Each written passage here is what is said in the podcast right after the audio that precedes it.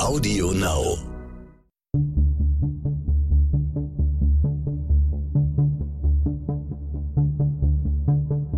Wie überführt man einen Mörder? Warum werden Menschen zu Tätern? Und welche Abgründe können in jedem von uns stecken? Im Sterncrime-Podcast Spurensuche erzählen Ermittler und Spezialisten über ihre spannendsten Fälle und die Herausforderungen ihres Berufes. Jens Rabe ist als Anwalt ein Grenzgänger.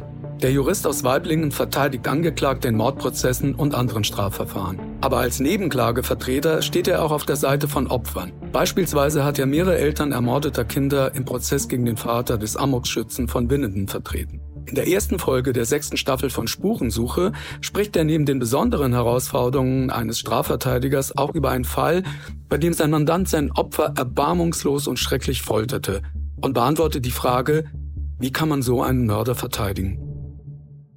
Bevor wir mit der ersten Folge der neuen Staffel beginnen, noch ein Hinweis für alle Fans von True Crime. Im November werden auf der Streaming-Plattform RTL Plus, ehemals TV Now, und beim Sender Vox mehrere Dokumentationen von Stan Crime gezeigt. Da ist zum einen Stan Crime der Maskenmann, die vierteilige Doku über einen pädophilen Serientäter. Dann Stan Crime der Albtraummann, die vierteilige Doku über eine Frau, die glaubt, ihren Traumprinzen gefunden zu haben. Und als Premiere Stern Crime, der letzte Anruf, wer hat Frauke Liebs getötet? Das ist die Doku zum Fall der 2006 ermordeten Frauke Liebs, die viele bis heute sehr beschäftigt, wie wir bei Stern Crime aus zahlreichen Zuschriften wissen. Mehr Infos unter rtlplus.de und vox.de.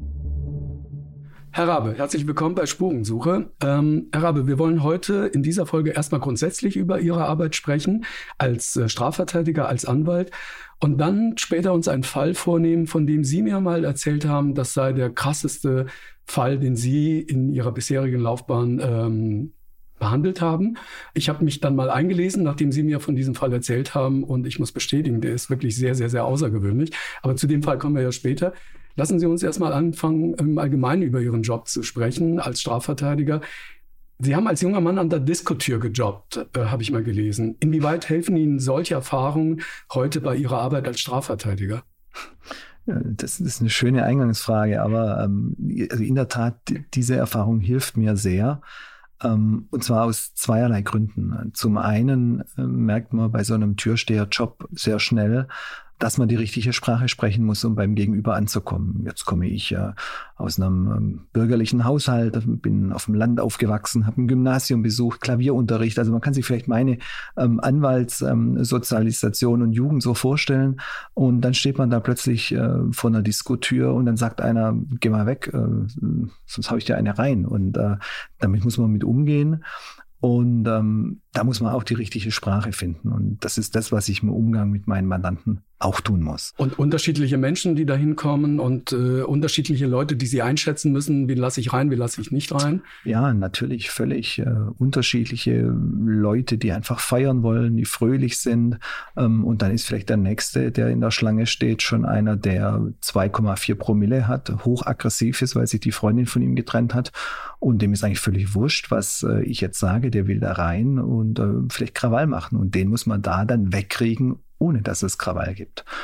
Und äh, der zweite Punkt oder die zweite Erfahrung ist die, dass ähm, sich in den Gerichtssälen, ähm, stellen Sie sich mal einen schönen holzgetelften Gerichtssaal vor, der nach Bonawachs riecht, ähm, solche Taten völlig anders darstellen, als wie sie dann auf der Straße tatsächlich passieren. Ne?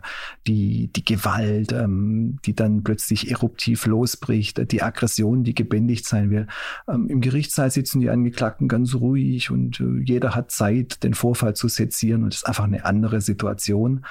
Und ich glaube, ähm, es schützt vor Arroganz des Verteidigers im Gerichtssaal, wenn man weiß, auf der Straße ist es anders und manchmal hat zum Beispiel auch die Polizei auf der Straße einfach ein Problem zu lösen in äh, wenigen Sekunden, über das wir dann im Gerichtssaal stundenlang streiten können. Mhm. Ähm, was macht denn Ihrer Meinung nach denn einen guten Strafverteidiger aus? Die Grazia, das ist eine Frage, die hat mir tatsächlich noch niemand in einem Interview gestellt. Die finde ich super. Ähm, ich glaube, wichtig ist nicht mit einer Arroganz ranzugehen, ähm, sondern die Bodenhaftung zu bewahren und zwar Bodenhaftung im Hinblick auf den Fall. Das heißt, ähm, zu sehen, was man hier vielleicht noch retten oder rausholen kann für den Mandanten und zu sehen, was am Ende auch nicht mehr geht und dann versuchen, aus dem, was geht, die beste Lösung zu zimmern. Und muss man sich klar machen, dass man auch ganz, ganz viel auszuhalten hat. Also von den Leuten, die man verteidigt, die Erwartungshaltung, die äh, die Leute an einen haben, ähm, der Gegner, sprich der, der, der Staatsanwalt, äh, der Richter, die Medien.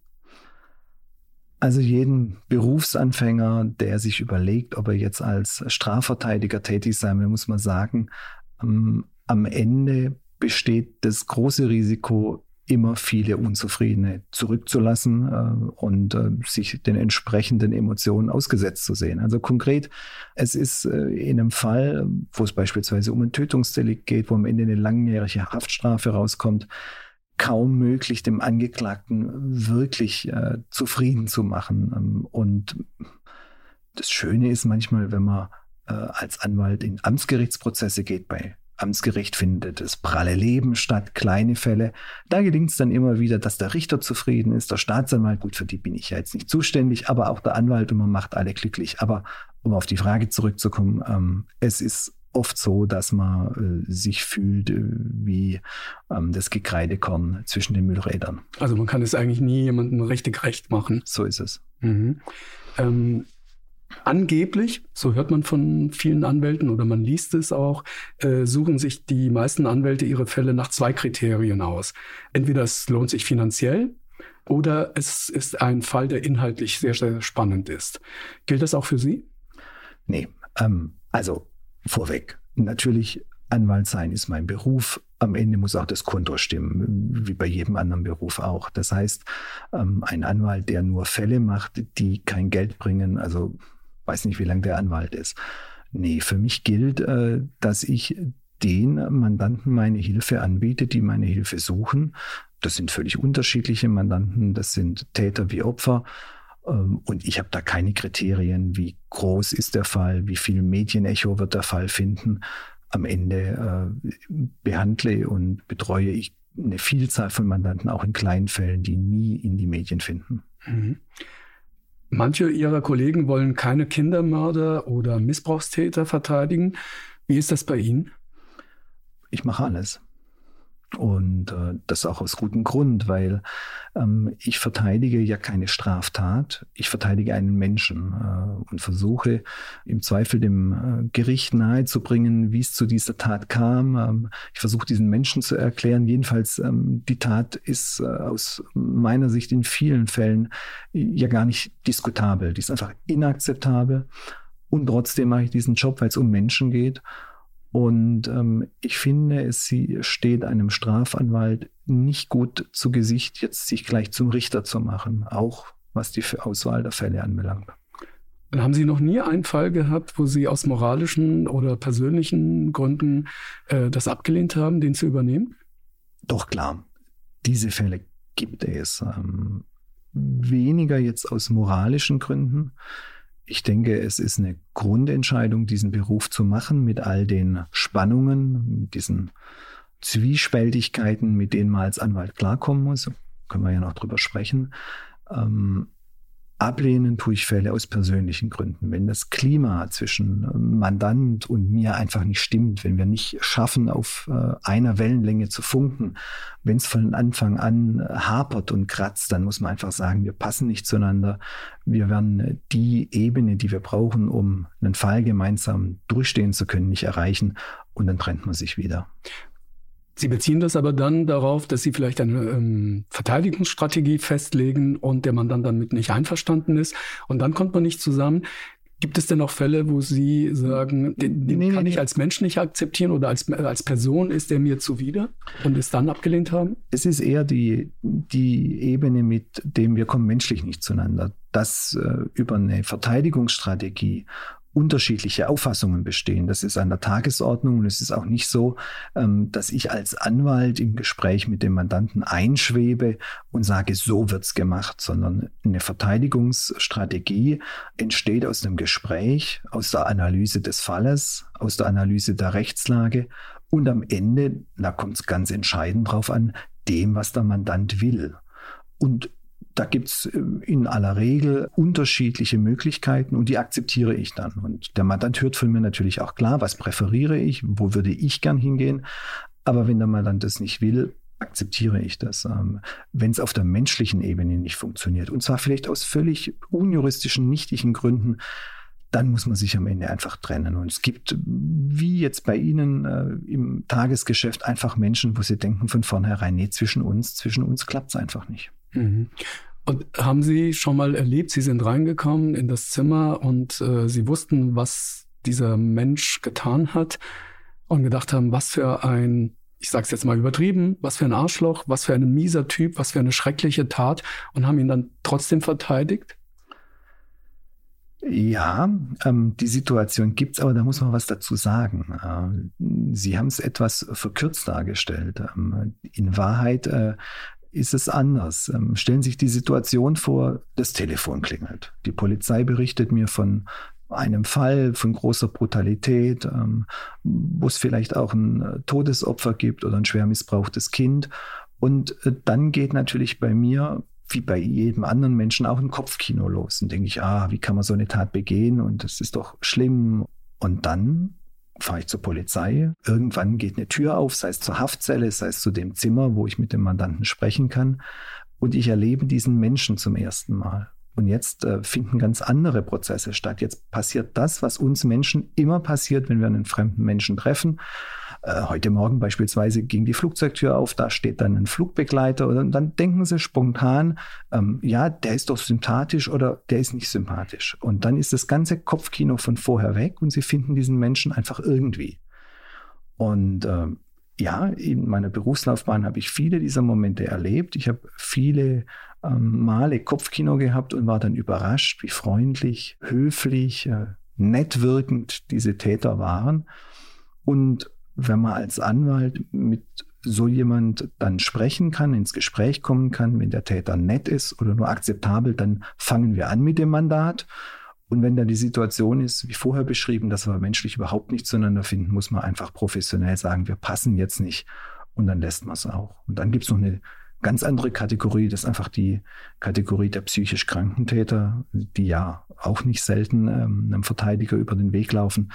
Denken Sie jetzt mal jemand, äh, der in einer Psychose ist, der nur noch Geister um sich sieht. Ähm, gut, dann fangen Sie einfach an zu arbeiten und Sie sehen die Krankheit und versuchen dem Menschen juristisch beizustehen. Mhm. Ähm, Herr Rabe, wann haben Sie denn Ihren ersten Mörder vertreten? Ich kann es Ihnen nicht ganz genau aufs Jahr sagen. Es war wahrscheinlich im Jahr 2006 und damit drei Jahre nach meinem Berufsstart. Und was für ein Fall war das? Können Sie den kurz skizzieren? Kann ich kurz skizzieren. Ähm, das war ähm, ein in unserer Region sehr, sehr aufsehenerregender Fall.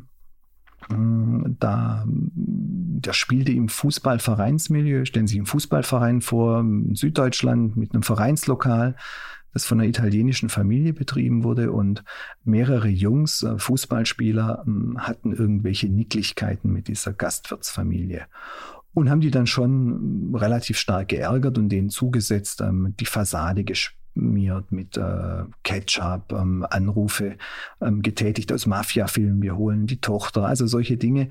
Und ähm, diese ganzen, ich nenne es mal Nachstellungen, ähm, waren für die Gastfamilie, Gastwirtsfamilie schon relativ bedrohlich. Jedenfalls der Bruder des Gastwirts, äh, selber ledig, keine eigene Familie, ähm, nahm sich der Sache dann an, in Anführungszeichen. Also er fühlte sich da irgendwie zum Racheengel berufen und eines Abends, als zwei dieser ähm, Vereinsspieler nach Hause fuhren mit dem Auto, fuhr er ihnen mit einem zweiten Auto hinterher über eine vierspurige Bundesstraße, ein paar Kilometer, setzte sich dann ein Blaulicht aufs Dach, das er sich besorgt hatte, und lotste diese zwei jungen Männer auf ähm, den Parkplatz der Bundesstraße, stieg dann unvermittelt aus, bewaffnet mit einer abgesägten Schrotflinte und schoss von der Seite ins Auto und ähm, traf äh, den am Steuer sitzenden jungen Mann im Bauchbereich tödlich. Äh, und der zweite junge Mann konnte glücklicherweise aus dem Auto fliehen. Der hatte dann äh, Schrotverletzungen im Rücken.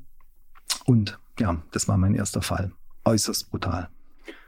Wie sind Sie dann äh, diesem Fall begegnet? Also waren Sie aufgeregt, äh, weil erster Mord, äh, erste Verteidigung? Also natürlich war ich aufgeregt und äh, die Situation war die wie vorher beschrieben. Ich bin zur Polizei gerufen worden gehe dann in dieses Zimmer rein und da saß dieser Mandant, der eine relativ große, kräftige Hand hatte. Und es war natürlich noch vor Corona, weit vor Corona, da schüttelte man, da gab man sich noch die Hand. Und ich gab also diesem Mann die Hand und dachte, na gut, also äh, nicht mal 48 Stunden vorher lag dieser Finger jetzt am Abzug. Und das fand ich für mich sehr, sehr gruselig. Ähm, aber das war ein total netter äh, Mann, der mir dann mit einer großen Freundlichkeit und Offenheit entgegentrat. Ähm, wenn Sie so wollen, ein netter Mörder. Und was konnten Sie für ihn sozusagen noch tun? Wenn Sie es vom Ergebnis her sehen wollen, nichts mehr. Also der Fall war ähm, so schlimm. Äh, wir haben, fangen wir mit dem Ergebnis vielleicht an. Also das äh, Landgericht Stuttgart hat diesen Täter am Ende verurteilt äh, wegen Mordes zu einer lebenslangen Freiheitsstrafe und hat darüber hinaus die besondere Schwere der Schuld festgestellt. Ähm, es war relativ klar, dass es auf diesen Schuldspruch hinauslaufen wird, nachdem die Tat dann aufgeklärt war und auf der Hand lag.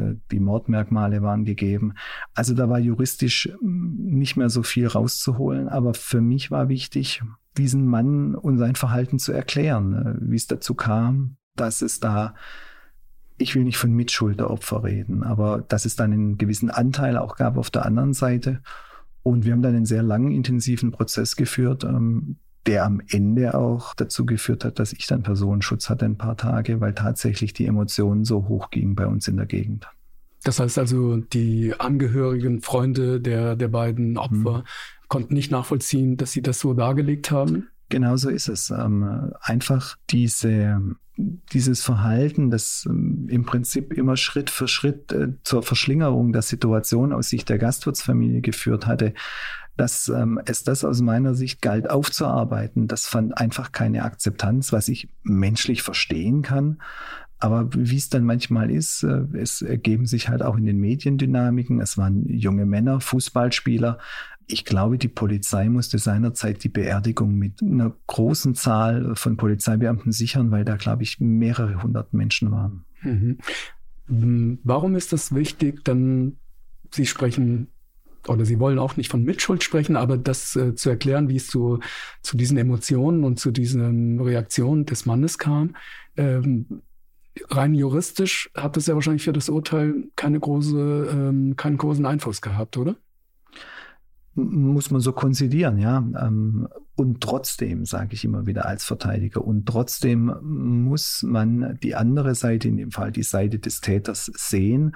Nur so kann man eine Tat richtig verstehen. Und ich denke, jedes Gericht muss sich die Mühe machen, eben auch ähm, sich mit der Seite des Täters auseinanderzusetzen. Es ist ja nicht so, und das habe ich auch zu keiner Zeit behauptet, dass das Verhalten des Täters einen Rechtfertigungsgrund darstellt. Die Tat war nicht zu rechtfertigen, ähm, aber sie war zu erklären. Herr Rabe, nehmen Sie uns doch mal mit, wenn Sie zu einem Ihrer Mandanten gehen. Wie beginnt man ein Gespräch mit einem Mörder? Also in den allermeisten Fällen dadurch, dass ich mich kurz vorstelle und dann sage ich einfach, erzählen Sie mal, ich höre Ihnen jetzt zu. Und dann höre ich auch zu. Und dann äh, schaue ich, ob sich ein Gespräch ergibt, ähm, ob wir ins Gespräch kommen oder ob der Mandant am Ende nicht sprechen will. Und das kann ich in so einer ersten Situation gut akzeptieren. Aber ich sage Ihnen, die allermeisten sprechen, weil viele haben ja auch das Bedürfnis, ähm, sich was von der Seele zu reden. Ich bin der einzige Mensch, der in so einer Situation hilft. Wenn wir jetzt mal nicht als Beispiel die etwas entspanntere Situation nehmen, dass sich ein Mandant zu mir ins Büro begeben kann und wir alles in Ruhe besprechen, sondern wenn wir von den schweren Fällen sprechen, dass jemand inhaftiert wurde, bei der Polizei sitzt, da ist wenig Zeit und hoher Druck und ich bin der Einzige weit und breit, der vielleicht irgendwie Schutz und Hilfe gewähren kann. Ist das ein festes Ritual oder ähm, variieren Sie das, wenn, wenn eine besondere Tat oder eine besonders schreckliche Tat äh, passiert ist? Es ist eigentlich dasselbe Ritual. Also als Verteidiger muss man sich ja die Grundfrage stellen, will ich eigentlich alles hören, will ich nicht alles hören? Da gibt es unterschiedliche Auffassungen ähm, zwischen uns Kollegen. Es gibt Kollegen, die sagen, ähm, wir wollen gar nicht wissen, was passiert ist, weil wenn wir irgendwas wissen, dann hemmt uns das. Beispielsweise in der Benennung von Zeugen. Äh, wenn ich von vornherein weiß, dass ein Zeuge lügen wird, dann darf ich den nicht benennen. Ähm, weiß ich nichts über die Tat, weiß ich nichts über den Zeugen, kann ich den hemmungslos bei Gericht präsentieren. Ähm, das ist aber nicht meine Linie. Ich will grundsätzlich wissen, was passiert ist. Dann kann ich den Fall einschätzen oder versuchen, den Fall einzuschätzen, sowohl von der Beweissituation her als auch ähm, von der Rechtslage. Und dann kann ich eine Strategie empfehlen und sehe eben auch die Untiefen des Falles besser. Ich muss natürlich immer einpreisen, dass der Mandant mir nicht die Wahrheit sagt. Ähm, das läuft quasi mit wie so ein Virenschutzprogramm beim Computer, ähm, dass man sich als Anwalt überlegt, hm, stimmt das jetzt, ist es valide oder nicht? Da können Sie in den ersten Momenten eines Mandats auch nur für Bauchgefühl vertrauen. Sie haben ja keine Akten, Sie sind wie ein Arzt ohne Röntgenbild. Aber ähm, das funktioniert schon ganz gut. Und wann ist der Moment, wo Sie fragen, ob er oder sie die Tat begangen hat? Also ich glaube, dass ich diese Frage früher in jüngeren Jahren öfter gestellt habe. Ich glaube, so direkt frage ich gar nicht mehr, sondern durch den Satz, erzählen Sie doch mal bitte, ähm, kommt schon viel. Und es ergibt sich eine Vertrauensebene. Da ist manchmal der Inhalt des Gesprächs noch gar nicht so wichtig, sondern geht es darum, ähm, das Gefühl bei dem Mandanten zu schaffen, der ist für mich da, der hört mir auch zu, der nimmt mich ernst. Und äh, dann lasse ich das, was kommt vom Gegenüber, vom Mandanten über meinen anwaltlichen Filter laufen, überlege mir, ist das jetzt brauchbar im Sinne von einer Verteidigungsstrategie oder ähm, muss ich sagen, dass man mit dieser Version oder dieser Geschichte, die der Mandant präsentiert, erstmal vorsichtig sein muss. Und dann gebe ich den Ratschlag entweder, ja, wir machen jetzt eine Aussage oder ich sage, ja, hm, da sollten wir vielleicht mal nichts sagen. Und dann war es das vielleicht schon fürs erste Gespräch, so diese ganz konkrete Frage, waren sie es, sie waren es. Mag schon sein, dass die gestellt wird ab und an, vielleicht auch nicht so selten, aber sie gehört nicht zum Ritual und zum Standardprogramm. Mhm. Zumindest nicht am Anfang. Mhm.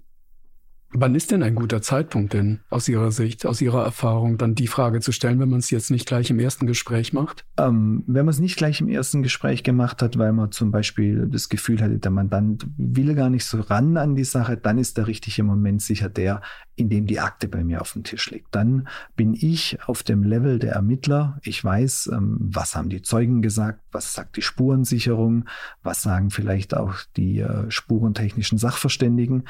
Und dann gibt's ein Bild der Tat, das sich aus der Akte ergibt. Und mein Job als Anwalt ist zu überlegen, stimmt dieses Bild?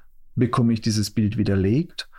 Und äh, da ist natürlich jetzt wiederum die Positionierung des Mandanten ganz wichtig. Und dann äh, präsentiere ich dem Mandanten die Akte, die darf er sehen. Oder ich trage ihm die Akte vor, ihm, der Zeuge hat das und das gesagt, äh, der Polizeibeamte hat das berichtet. Wie stehen Sie dazu? Und wenn jetzt der Mandant wieder eine Geschichte erzählt, von der ich meine, dass die nun so gar nicht sein kann. Dann kommt die Konfrontation, dass ich sage, hören Sie mal, ist das jetzt wirklich so, wie Sie sagen? Die Akte sagt es ganz anders. Und dann entspinnt sich oft eine sehr fruchtbare Diskussion oder ein fruchtbares Gespräch. Und jetzt muss man aber auch wieder ganz vorsichtig sein. Es kann nämlich ganz unterschiedlich enden. Das kann so enden, dass ich den Mandanten überzeuge, ein Geständnis abzulegen oder dass der Mandant sagt, ja, ähm, dann strecke ich die Waffen, nehme die Hände hoch, ergebe mich. Ähm, dann ist das die Verteidigungsstrategie. Aber ähm, man muss schon sehr genau aufpassen als Anwalt. Ich bin nicht der Richter.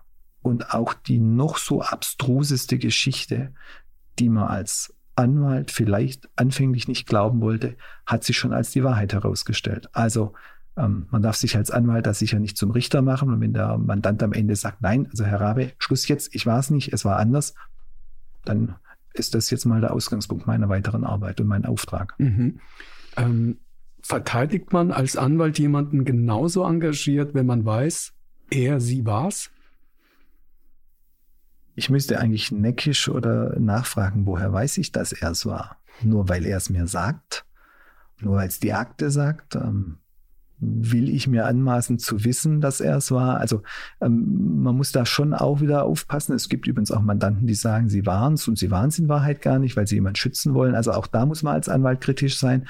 Aber wenn wir den Fall jetzt mal tatsächlich so stricken, dass äh, der Mandant mir sagt, ja, ich war es und ich bin davon überzeugt, er war es und die Beweise reichen nicht, dann sage ich ihm, ja klar, den äh, verteidige ich ganz genauso engagiert.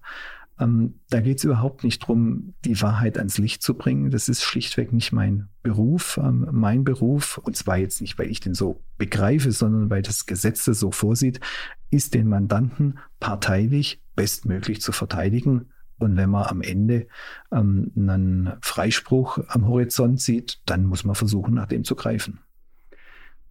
Herr Rabe, bei welchen Fällen ist es also jetzt, oder bei welchem Tötungsdelikt äh, oder bei welchem Delikt an sich ist es sehr, sehr wichtig, dass Sie die Wahrheit kennen, weil das auch eine Rolle spielt in dem gesamten weiteren Verfahren. Also ich glaube, es ist bei äh, Tötungsdelikten oder bei Anklagen in Tötungsdelikten viel wichtiger, die Wahrheit zu kennen, als beispielsweise in Sexualstrafverfahren.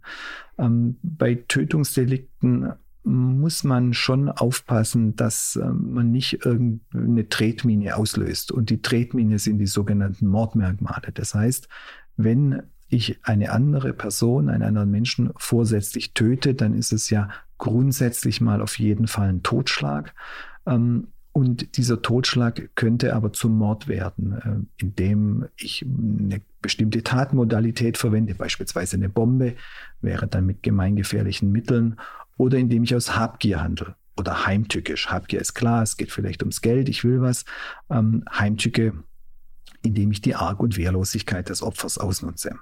Und jetzt stellen Sie sich die Situation vor, dass die Polizei über den Tathergang schlichtweg gar nichts weiß. Es gibt nur am Ende einen Toten. Und hypothetisch könnte es ja vielleicht auch ein Streit gewesen sein. Oder doch die Tat aus dem Hinterhalt. Und wenn der Mandant jetzt die Tat aus dem Hinterhalt begangen hätte und ich würde ihn einfach reden lassen, ohne zu wissen, was Sache ist, und er plappert sich dann ins Mordmerkmal hinein, in die Heimtücke, dann hätte ich einen Riesenfehler begangen als Verteidiger. Und deswegen muss ich in diesen Fällen aus meiner Sicht wissen, wie es war. Und immer wichtig, der Kontrollblick, das Virenschutzprogramm, sagt mir der Mandant die Wahrheit oder sieht die Akte vielleicht nicht doch anders aus. Hm.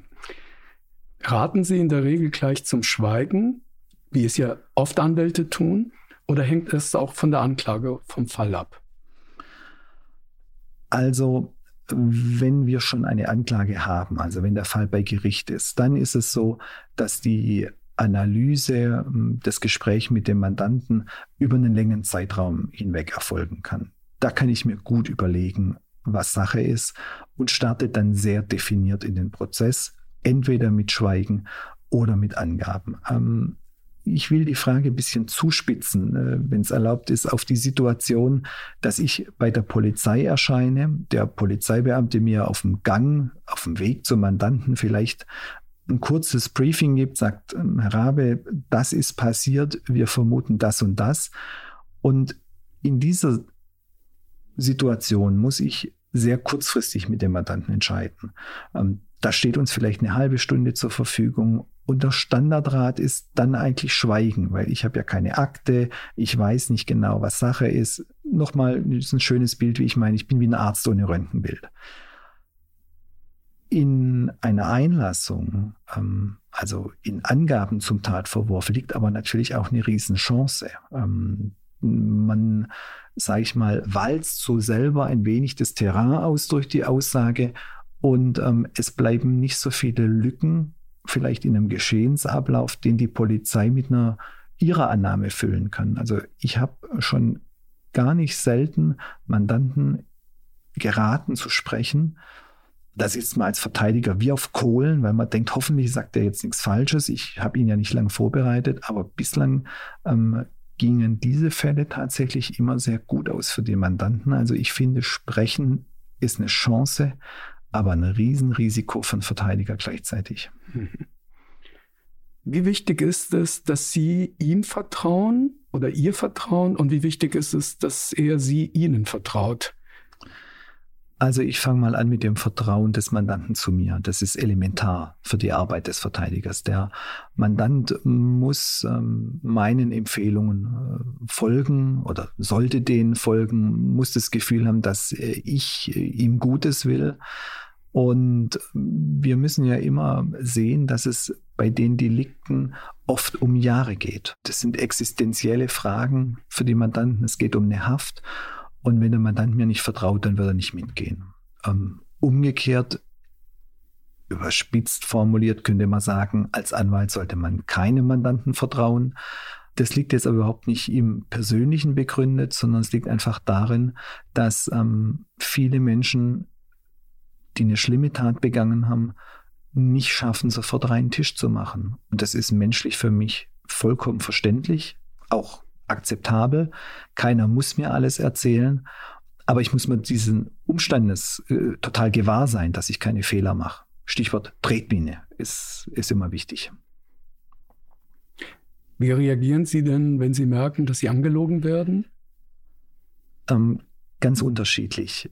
Es gibt viele Situationen, in denen ich Lügen, die ich meine zu erkennen, einfach mal stehen lasse, weil ich denke, die liegen jetzt nicht auf persönlicher Ebene, sondern ähm, der Mandant will einfach mit einer Wahrheit nicht raus. Ähm, wir können ja mal jetzt wechseln von den Tötungsdelikten in die Sexualdelikte. Stellen Sie mal vor, es sitzt ein Mann vor mir, der beschuldigt wird des mehrfachen sexuellen Missbrauchs, zum Beispiel der Nachbarstochter. Schwerer Vorwurf. Möglicherweise hat dieser Mann pädophile Neigungen und wird jetzt zum ersten Mal nach vielen Jahren konfrontiert, beispielsweise weil man Kinderpornografie bei ihm gefunden hat.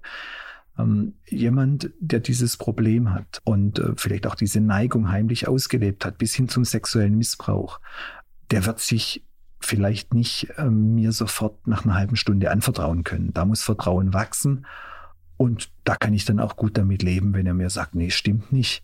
Es wird nicht das letzte Gespräch bleiben und ähm, ich bin da nicht derjenige, der Schulnoten zu verteilen hat nach dem Motto braver Mandant, angenehmer Mandant, geschmeidiger Mandant, ähm, ehrlicher Mandant, sondern ich muss ihn verteidigen. Und da kann man auch mal ähm, mit etwas Geduld zuwarten. Sie dürfen Mandanten nicht beim Lügen helfen, das ist verboten. Sie können ihm aber sagen, dass er lügen darf. Erklären Sie das bitte nochmal. Es ist eigentlich ganz einfach. Ähm, als Anwalt muss ich ehrlich sein. Das sieht das Standesrecht so vor und das ist auch gut und richtig so. Und gleichzeitig habe ich Schweigepflicht, das heißt, ich muss nicht alles sagen. Also, was ich sage, stimmt, aber ich sage einfach nicht alles. Ähm, bei den Mandanten, bei den angeklagten Beschuldigten ist es anders. Die dürfen tatsächlich lügen, die dürfen äh, eine komplett andere Geschichte erzählen. Da gibt es gewisse Grenzen, die sind aber sehr, sehr weit gefasst. Wenn jemand zum Beispiel ganz konkret jemand anders bezichtigt vielleicht. Ähm, und dieses Recht haben die Mandanten und ich erkläre ihnen auch, dass sie dieses Recht haben. Und wenn jetzt ähm, jemand kommt zu mir und sagt, ich habe mich mit der Aktensituation befasst, ähm, ich würde dem Gericht diese und diese Geschichte präsentieren, wie würden Sie das bewerten? Dann darf ich da eine Bewertung dazu abgeben. Und wenn er mich fragt, ähm, wie kann ich es jetzt besser machen, dann darf ich nicht sagen, ähm, erzählen Sie das mal an der und der Stelle anders. Dann würde ich ihm beim Lügen helfen.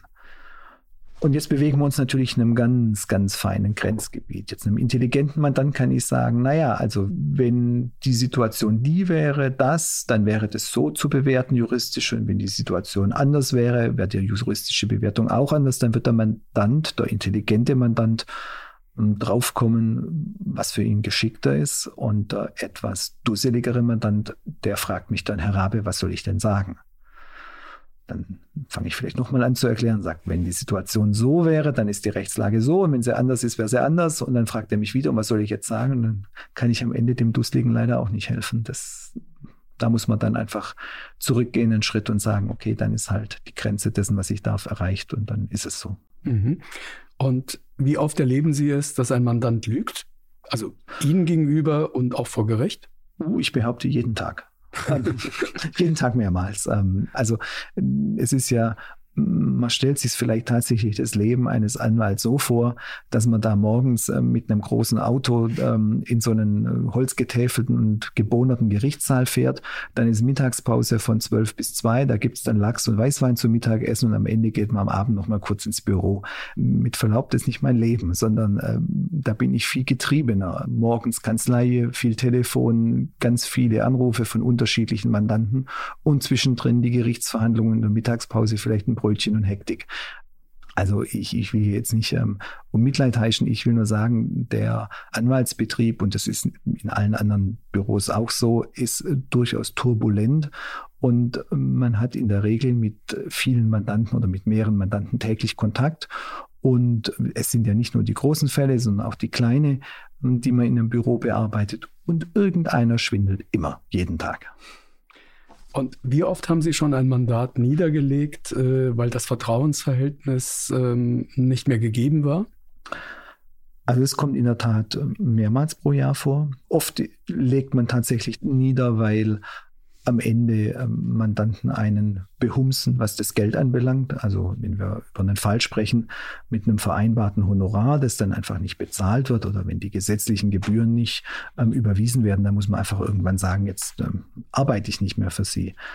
Das ist an der Tagesordnung oder es kommt einfach vor. Ähm, es gibt aber auch Fälle, und das sind dann die, die einschneidender sind, wo man merkt, der Mandant hintergeht einen richtig. Und da meine ich jetzt nicht äh, damit, dass er mich anschwindelt, sondern mir ist es passiert vor zwei Jahren.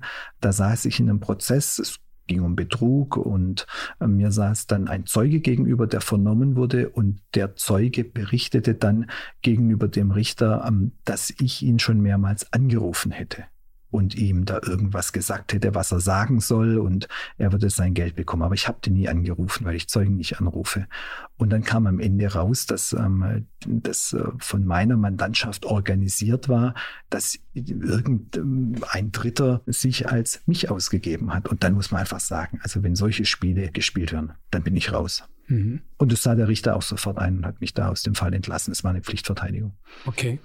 Ähm, dann lassen Sie uns jetzt mal zu diesem äh, konkreten Fall äh, kommen, über den wir heute reden äh, wollen. Eigentlich, wenn ich das jetzt richtig ähm, gelesen habe, hätten Sie bei diesem Fall von vornherein einen guten Grund gehabt zu sagen, äh, sie treten das Mandat gar nicht an oder sie geben es gleich wieder ab, weil wenn meine Informationen stimmen, soll er im Vorfeld der Täter, der Beschuldigte, soll im Vorfeld des Treffens mit Ihnen äh, zu einer Vollzugsbeamtin gesagt haben, wenn ich meinem Anwalt die Gurgel aufschlitze, was passiert dann mit mir?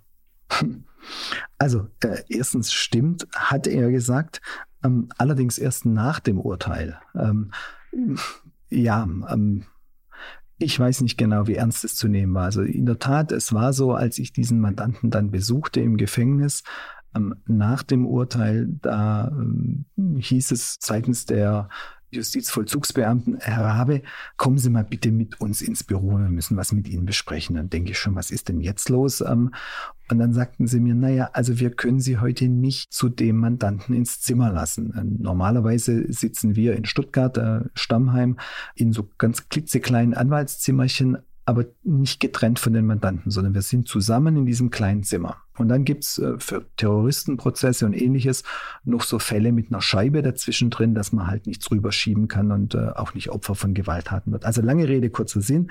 Die Beamten erklärten mir dann, Herr Rabe, äh, wir lassen Sie da heute nicht rein. Dann sage ich, warum denn nicht? Wir saßen jetzt seit Monaten zusammen in diesem kleinen Kabuff ja, ähm, der Mandant hat heute Morgen ähm, anklingen lassen oder gefragt, was denn nun passiere, wenn er ihm die Kehle durchschnitze.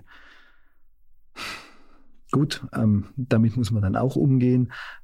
Ich glaube am Ende nicht, dass es ernst gemeint war. Der äh, Mandant war zwar, ähm, werden wir ja vielleicht noch drüber reden, äh, in vielfacher Weise psychisch, ja, er war sehr empathielos, ähm, aber ich glaube einfach bis heute nicht, dass er mir was tun wollte oder getan hätte. Also Sie haben ihm dann auch ohne Furcht gegenüber gesessen? Also es waren ja dann auch vier Zentimeter Glas zwischen uns, aber ähm, Panzerglas völlig. Also ich hätte mich auch sofort zu ihm reingesetzt. Gut, Herr Rabe, dann lassen Sie uns mal in, in, den Fall hineingehen. Führen Sie uns doch mal ein. Was, äh, was für eine Tat hat äh, dieser Mann begangen oder dieser junge Mann?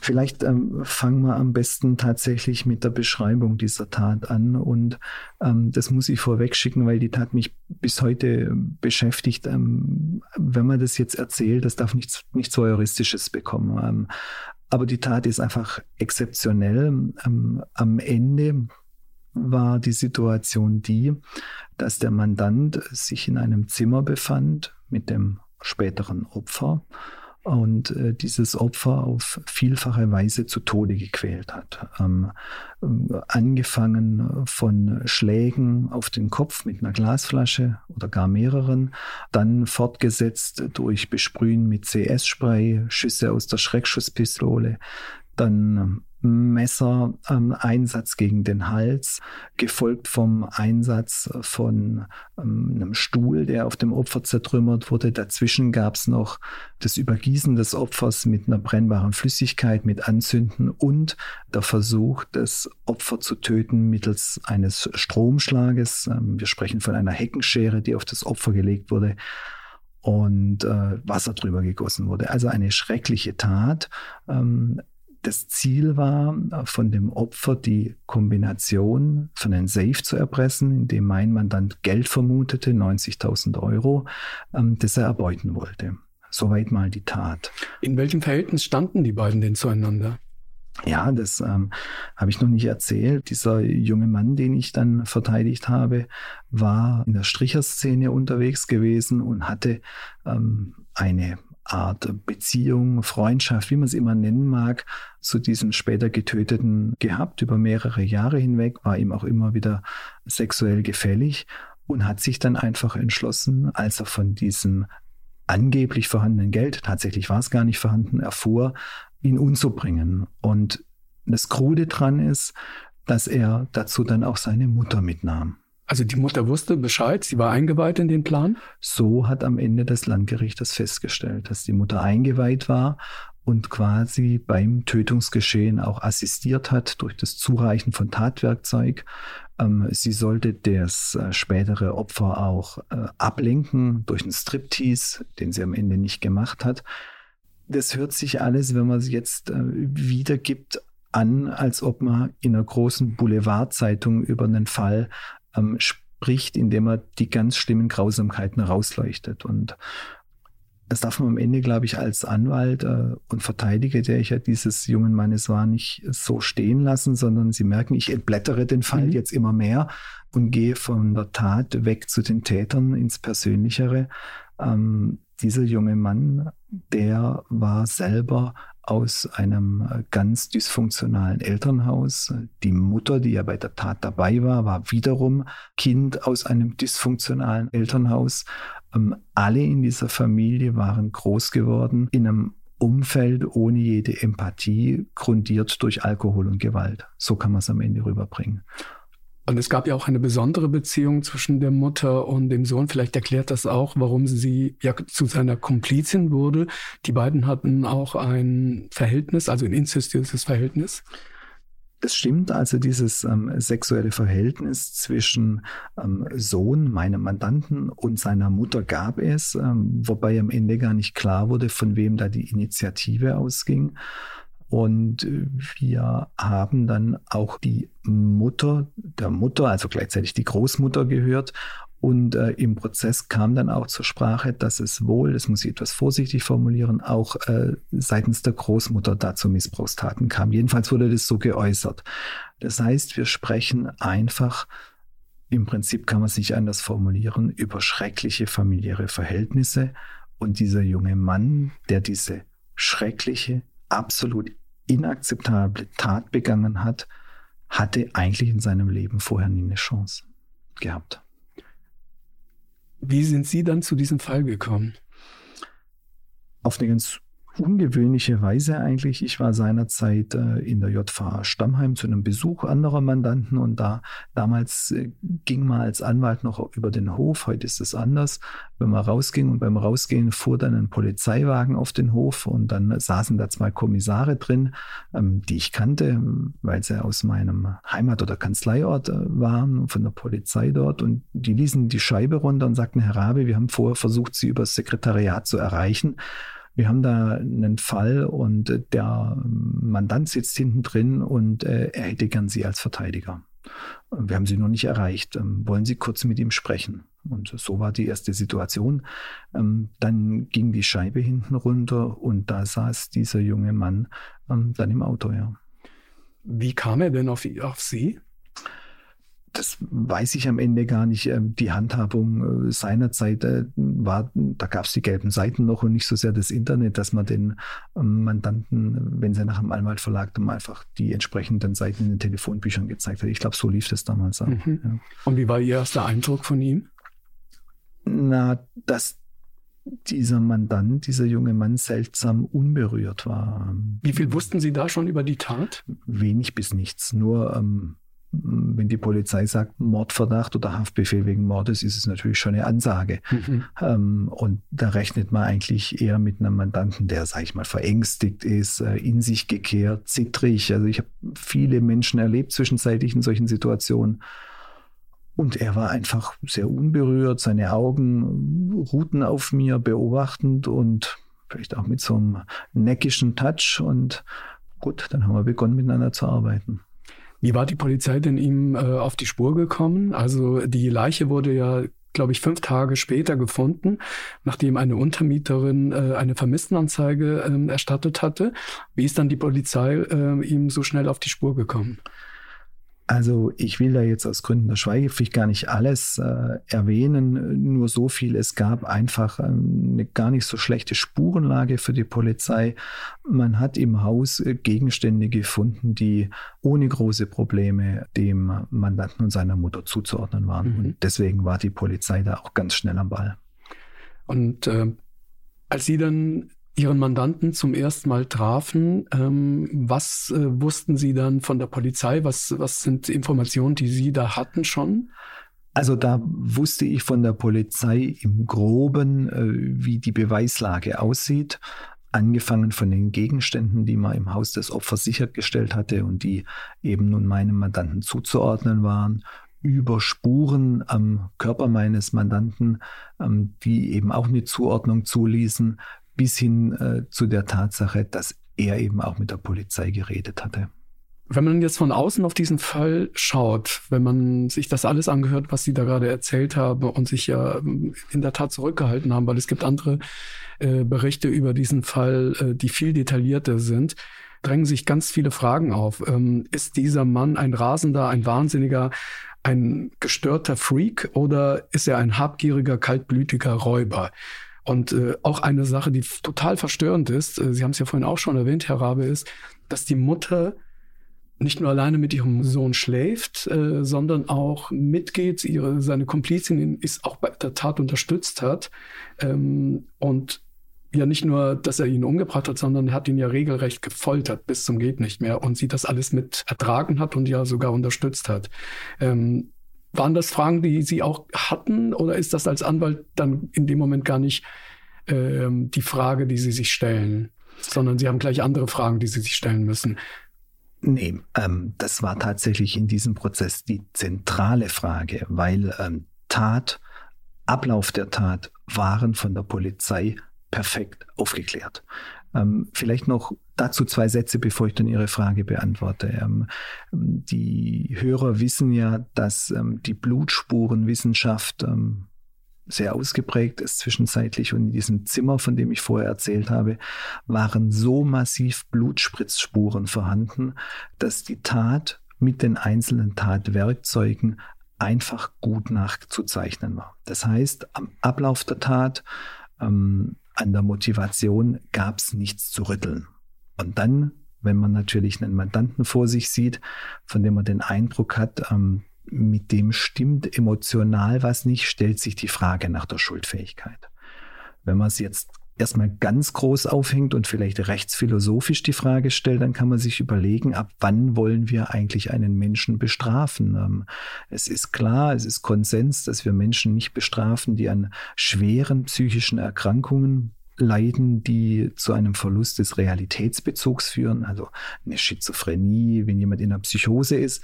Ähm, das erklärt sich, glaube ich, von selber. Das war aber vorliegend nicht der Fall, sondern dieser Mandant hatte die Tat begangen mit seiner Mutter unter anderem aus Habgier, um an Geld zu kommen. Es war ein ganz gezieltes, strukturiertes Vorgehen mit einer Planungsphase über eine Woche hinweg. Das ist der erste wichtige Punkt. Zweitens, also kein Verlust des Realitätsbezugs. Zweitens, dieser Mann war trotzdem schwer psychisch krank. Der psychiatrische Sachverständige hat ihm am Ende eine schwere Persönlichkeitsstörung attestiert mit Zügen von Borderline ähm, und hat, glaube ich, salopp in der Gerichtsverhandlung formuliert, ich sage es jetzt mal nicht psychiatrisch, das sind seine Worte, der hat richtig einen an der Klatsche. Und trotzdem hat er dem Gericht empfohlen, keine verminderte Schuldfähigkeit anzunehmen, weil eben die Tat geplant war und man nach den Kriterien, die Psychiater und Gerichte derzeit anlegen, nicht zu einer verminderten Schuldfähigkeit kommen konnte. Und da frage ich natürlich als Verteidiger trotzdem nochmal nach und äh, stelle die Frage, wenn ich diese ganze Familienkonstellation sehe, wenn ich sehe, dass dieser junge Mann nie Empathie lernen konnte, nie Liebe und Zuneigung erfahren hat, ähm, aus einem völlig dysfunktionalen Elternhaus kommt, wie will man ihm jetzt nun eigentlich abverlangen, empathisch zu sein? Ich habe im Plädoyer seinerzeit gesagt, lassen Sie doch mal einen Analphabeten eine Zeitung vorlesen. Das wird auch nicht funktionieren. Und das ist, glaube ich, das Traurige am Fall. Das soll jetzt nicht so klingen, als ob ich mit dieser Verurteilung am Ende hadere. Das tue ich nicht. Ähm, aber als Verteidiger erlaube ich mir eben trotzdem einen Blick äh, auf diesen Menschen, der diese schlimme Tat begangen hat.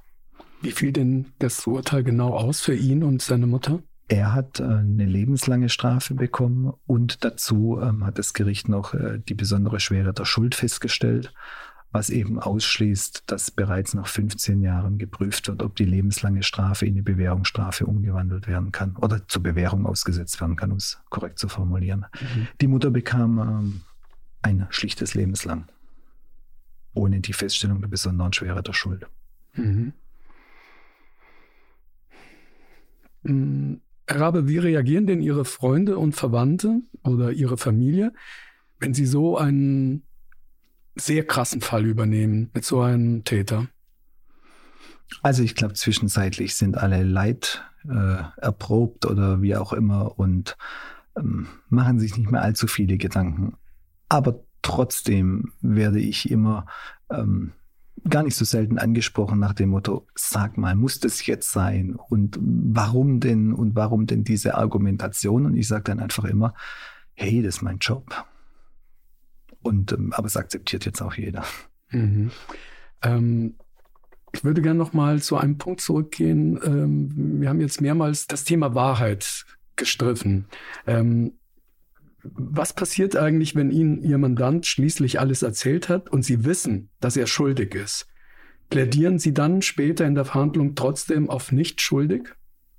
Ja, wenn es der Fall hergibt, auf jeden Fall. Ähm, es ist so, dass die sogenannte Freispruchverteidigung auch dann zulässig ist, wenn der Anwalt genau weiß, dass der Mandant schuldig ist. Ähm, ich hatte aber vorher erzählt, dass ich immer die Wahrheit sagen muss. Das heißt, ähm, Augen auf beim Formulieren. Ich darf natürlich jetzt nicht in dem Prozess äh, aufspringen beim Plädoyer und sagen, ich bin mir sicher, dass der Mandant unschuldig ist oder ich muss da wesentlich enger ähm, an der juristischen Situation argumentieren. Und vielleicht würde ich sagen, hohes Gericht, ähm, Herr Staatsanwalt, dieser Mandant ist freizusprechen, die Beweislage gibt eine Verurteilung nicht her. Und dann würde ich über die einzelnen Beweismittel sprechen und erklären, warum die am Ende nicht taugen, um den Mandanten zu verurteilen. Sie lügen nicht, aber die Wahrheit spielt für Sie in dem Moment keine Rolle. So ist es weil sie ihrem Mandanten nur verpflichtet sind. Ganz genau. Für die Wahrheit ist äh, mit Sicherheit das Gericht zuständig, für die Wahrheit ist auch der Staatsanwalt zuständig.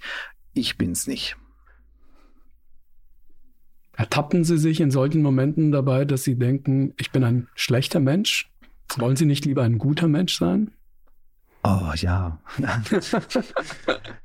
also nein, ähm, um das jetzt in der gebotenen Ernsthaftigkeit zu beantworten, ich habe das ja jetzt ähm, sehr resolut formuliert, ich bin nicht für die Wahrheit zuständig. Ähm, es gibt einfach zwei Seelen in meiner Brust. Es ist die Seele des professionellen Verteidigers, der genau weiß, was er zu tun hat, der weiß, wie die Regeln sind und der sich eben parteilich für den Mandanten einsetzt und einsetzen will, ähm, der seinen Job auch gut machen will. Ja, also da hat man durchaus Ehrgeiz, ähm, so einen Freispruch hinzubekommen. Und natürlich äh, gibt es auch den privaten Rabe, der sich in so einer Situation denkt, was mache ich denn nun eigentlich gerade? Und dieser Zwiespalt, den muss man lernen, als Anwalt auszuhalten. Es ist das Gesetz, diesen Zwiespalt uns Verteidigern auferlegt. Und zwischenzeitlich komme ich damit auch ganz gut klar. Aber ich würde sagen, ich sehe das nicht unreflektiert. Ähm, da komme ich oder kriege ich meine zwei Seelen manchmal nicht unter einen Hut. Das ist so. Man muss dann einfach rausgehen und sagen, ähm, jetzt lege ich die Robe ab, ich streife mein berufliches Kostüm ab und bin jetzt wieder Privatmensch und mit den Ungerechtigkeiten, die man da bei Gericht erlebt, in die eine oder andere Richtung, muss ich klarkommen, aber darf ich dann auch nicht mit nach Hause nehmen. Mhm wie sie damit umgehen oder wie man grundsätzlich mit, äh, mit dieser Arbeit umgeht. Dazu kommen wir später nochmal. Ich würde gerne noch bei einem Punkt äh, bleiben. Wenn Sie einen Mandanten haben, der freigesprochen wurde und der dann wieder eine Tat begeht. Mhm. Haben Sie das schon erlebt? Habe ich erlebt. Ähm, mehrmals, ähm, wahrscheinlich sogar vielmals. Und äh, wahrscheinlich ähm, müsste jeder Strafverteidiger, der hier sitzt, vor dem Mikrofon sagen, ja, das, ist, das erleben wir. Also man kann die Frage jetzt auch noch zuspitzen ähm, und sagen, ähm, bei uns Verteidigern äh, klingt das immer ein bisschen schwierig. Nach dem Motto, Sie haben jemand rausgeholt und er hat eine neue Tat begangen und dann schwingt ja mit, jetzt auch bei Ihnen, äh, in der Frage, äh, sind Sie da schuld oder fühlen Sie sich schuldig, haben Sie einen Anteil dran? Ähm, keiner würde jetzt ja auf die Idee kommen, dem Richter diese Frage zu stellen. Ähm, nach dem Motto, jetzt haben Sie den rausgelassen, also Sie haben dem zwei Jahre gegeben oder drei und dann, warum nicht fünf? Dann hätte er die Tat nicht begehen können. Aber gut, jetzt bin ich Anwalt und will darauf antworten. Also es ist mir schon passiert. Ich kann da auch einen Fall dazu erzählen und zwar hatte ich äh, einen Anruf auch wieder von der Polizei mit der Bitte, aufs Revier zu kommen. Ähm, da war jemand festgenommen worden. Ähm, Verdacht eines Sexualdelikts, Vergewaltigung mit K.O.-Tropfen. Jetzt muss man wissen, K.O.-Tropfen sind sehr schwer nachweisbar. Ähm, Nachweis geht nur über eine kurze Zeit.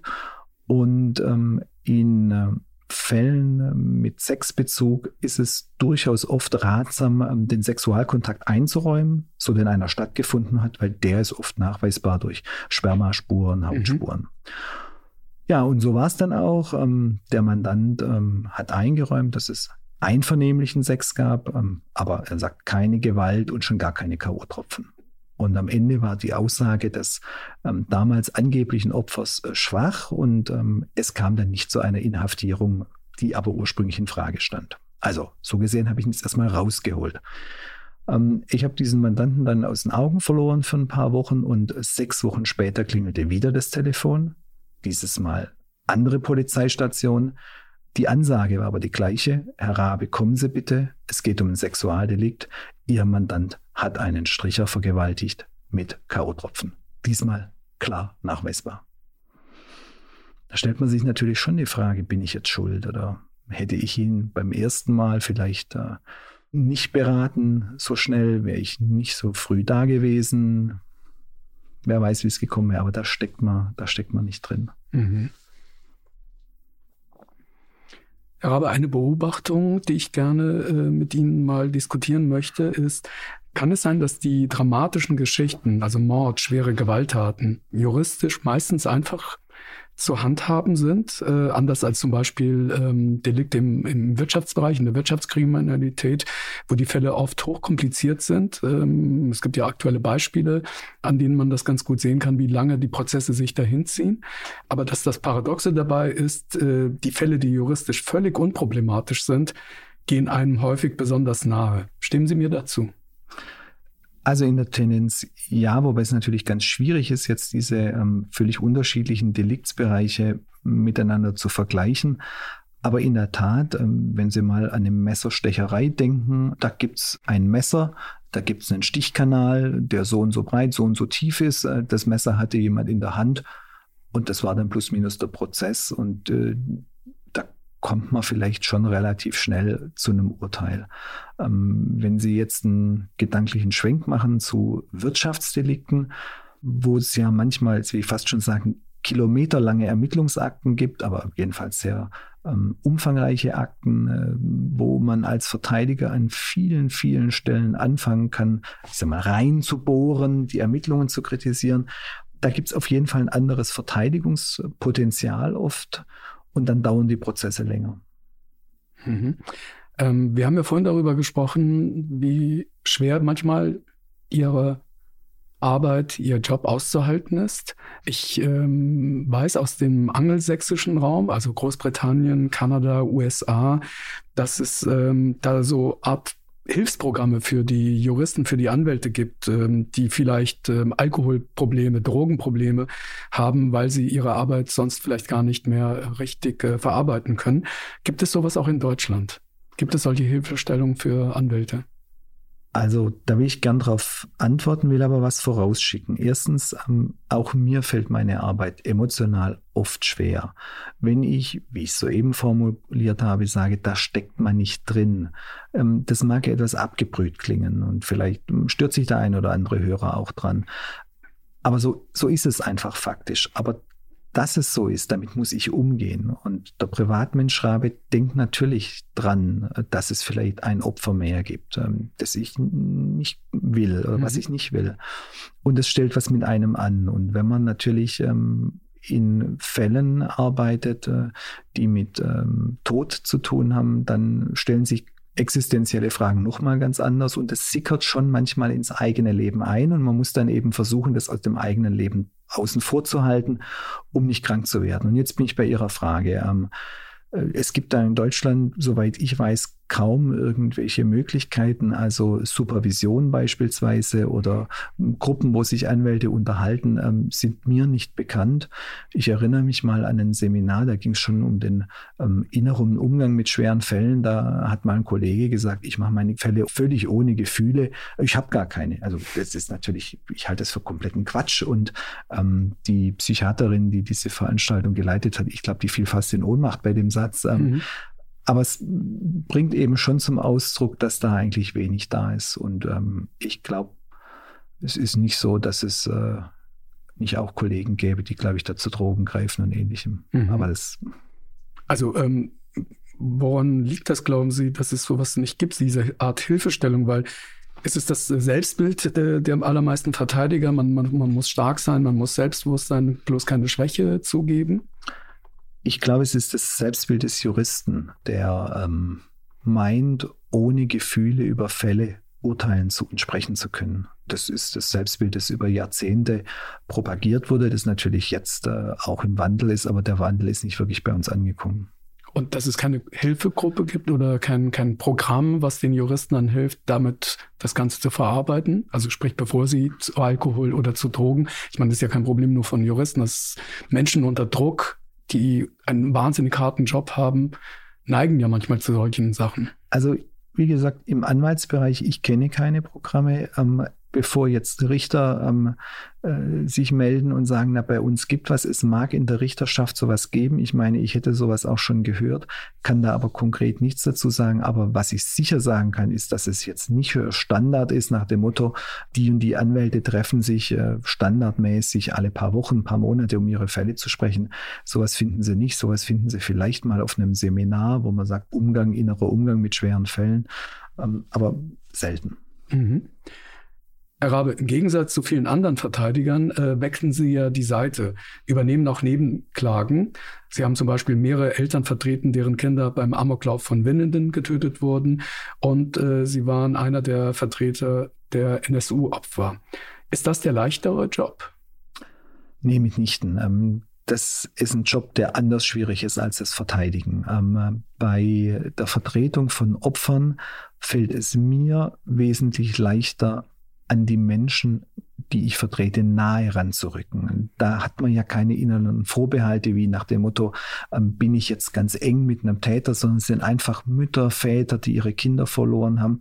Ähm, das ist leicht an die ranzurücken, aber genau dieses nahe ranrücken, das ist ja wichtig und elementar für meine Arbeit als Opferanwalt, das kostet natürlich auch irrsinnige Kraft. Ähm, weil das Leid auch viel näher an einen randrückt und an das eigene Leben. Wenn Sie jetzt zum Beispiel ähm, über Winnenden sprechen wollen, äh, bei Winnenden kenne ich die Kinderzimmer nicht weniger Kinder, die beim Amoklauf umgebracht wurden, selber ähm, und habe die nur wenige Tage nach der Tat gesehen. Und äh, es ist schon was vollkommen anderes, ob Sie als Anwalt jetzt in einer äh, Resopaltisch-Atmosphäre einer Polizeistation oder bei mir im Büro mit einem Mandanten sprechen oder ob sie zu einer Familie nach Hause gehen, deren Kind vielleicht noch nicht mal eine Woche vorher ermordet wurde. Da, da müssen sie sowas von rein. Ähm, und ähm, diese Erinnerung oder dieses Gefühl streifen sie dann auch nicht ab auf der Fahrt äh, zehn Kilometer von dem Besuchsort äh, nach Hause. Das kriegen sie nicht weg. Also deswegen ist der Wechsel für Sie auch wichtig, ähm, Strafverteidiger und dann wieder Anwalt äh, der Opferseite zu sein, damit Sie nicht immer nur diese reine Emotionen haben? Ähm, ja, nein, vielleicht. Wir können das auch gerne so stehen lassen, ähm, Rabe. Ja, ich versuche noch eine Antwort darauf zu geben. Ich glaube, es ist einfach eine komplett andere Perspektive auf die Fälle. Und ich will beide Perspektiven haben, um in beiden Jobs ähm, auch den Blick für die andere Seite nicht zu verlieren, wenn ich verteidige und sinnlos auf den Emotionen der Opfer rumtrample, anstelle vielleicht paar nette Worte zu finden. Oder umgekehrt, wenn ich ähm, Opfer vertrete und sehe mir gegenüber einen Verteidiger, der aggressiv vorgeht und ich ihm nicht ebenbürtig bin und juristisch das Handwerk lege, dann bin ich einfach kein guter Anwalt. Und ich glaube, es ist für die Qualität der Arbeit schon gut, auch die andere Seite und die Arbeit aus der anderen Perspektive zu kennen. Also ich will das nicht missen. Mhm. Ja, aber letzte Frage. Muss ein Strafverteidiger eitel sein? Oder anders gefragt, wie sehr spielt ein gewisses Auftreten vor Gericht eine Rolle? Also die Frage mit eitel finde ich schwierig, weil bei eitel schwingt immer so viel mit. Aber natürlich machen wir Anwälte einen Job zum Teil in der Öffentlichkeit und der Auftritt gehört dazu. Ähm, und der Auftritt muss unterschiedlich ausfallen, ausfallen können, je nach Situation. Ähm, ich bin jetzt eher einer, der, glaube ich, eher konziliant versucht, seine Fälle ähm, zu lösen. Der bin der Meinung, dass sich im Gespräch mit Richtern und Staatsanwälten oft sehr große Chancen auftun äh, für die Angeklagten. Ähm, und ich fände es ähm, schlechte Arbeit, so eine Chance zu verpassen. Aber umgekehrt, äh, wenn dann ähm, seitens des Gerichts oder auch seit der Kollegenschaft, es gibt ja oft auch mehrere Angeklagte mit widerstreitenden Interessen, ähm, dann begonnen wird, scharf zu schießen in meine Richtung wenn Grenzen überschritten werden, dann muss ich als Anwalt sofort wehren können. Und ähm, das mag auch mal durch eine Schreierei gehen, ähm, eine gezielte Auseinandersetzung. Und da muss man schon ähm, schnell umschalten können. Das heißt, der Auftritt vor Gericht muss vielfältig sein und muss selbstbewusst sein. Ob er denn nun eitel sein muss, da mache ich mal ein Fragezeichen dran. Es gibt ja viele von uns, die ja aufgewachsen sind mit den ganzen Filmen und Serien ähm, aus Amerika, wo der Prozess ja meistens auch ein Showdown ist, äh, die fast eine Bühne, die man betritt, sowohl der Staatsanwalt, äh, der Ankläger und auch der Verteidiger. Fühlen Sie sich wohl auf dieser Bühne? Wenn Sie eine ganz ehrliche Antwort haben wollen, dann sage ich Jein. Ähm, also es ist natürlich die Bühne, die ich beruflich bespiele, Tag ein, Tag aus. Ähm, aber tatsächlich liegt mir das Schauspiel im Gerichtssaal nur bis zu einem bestimmten Punkt. Ähm, ich bin, glaube ich, schon einer, der, wenn es drauf ankommt, umschalten kann und auch mal blafft. Aber das Schauspiel liegt mir nicht, sondern äh, es ist auch nicht so, dass ich dann jetzt äh, unkontrolliert äh, emotional werde, aber trotzdem, wenn es so in die Richtung große Oper geht und es gibt ähm, durchaus Kollegen, die, die so einen Auftritt zelebrieren, dann habe ich da eher meine Probleme mit. Herr Rabe, vielen, vielen, vielen herzlichen Dank für die offenen und ehrlichen Worte. Vielen Dank. Gerne.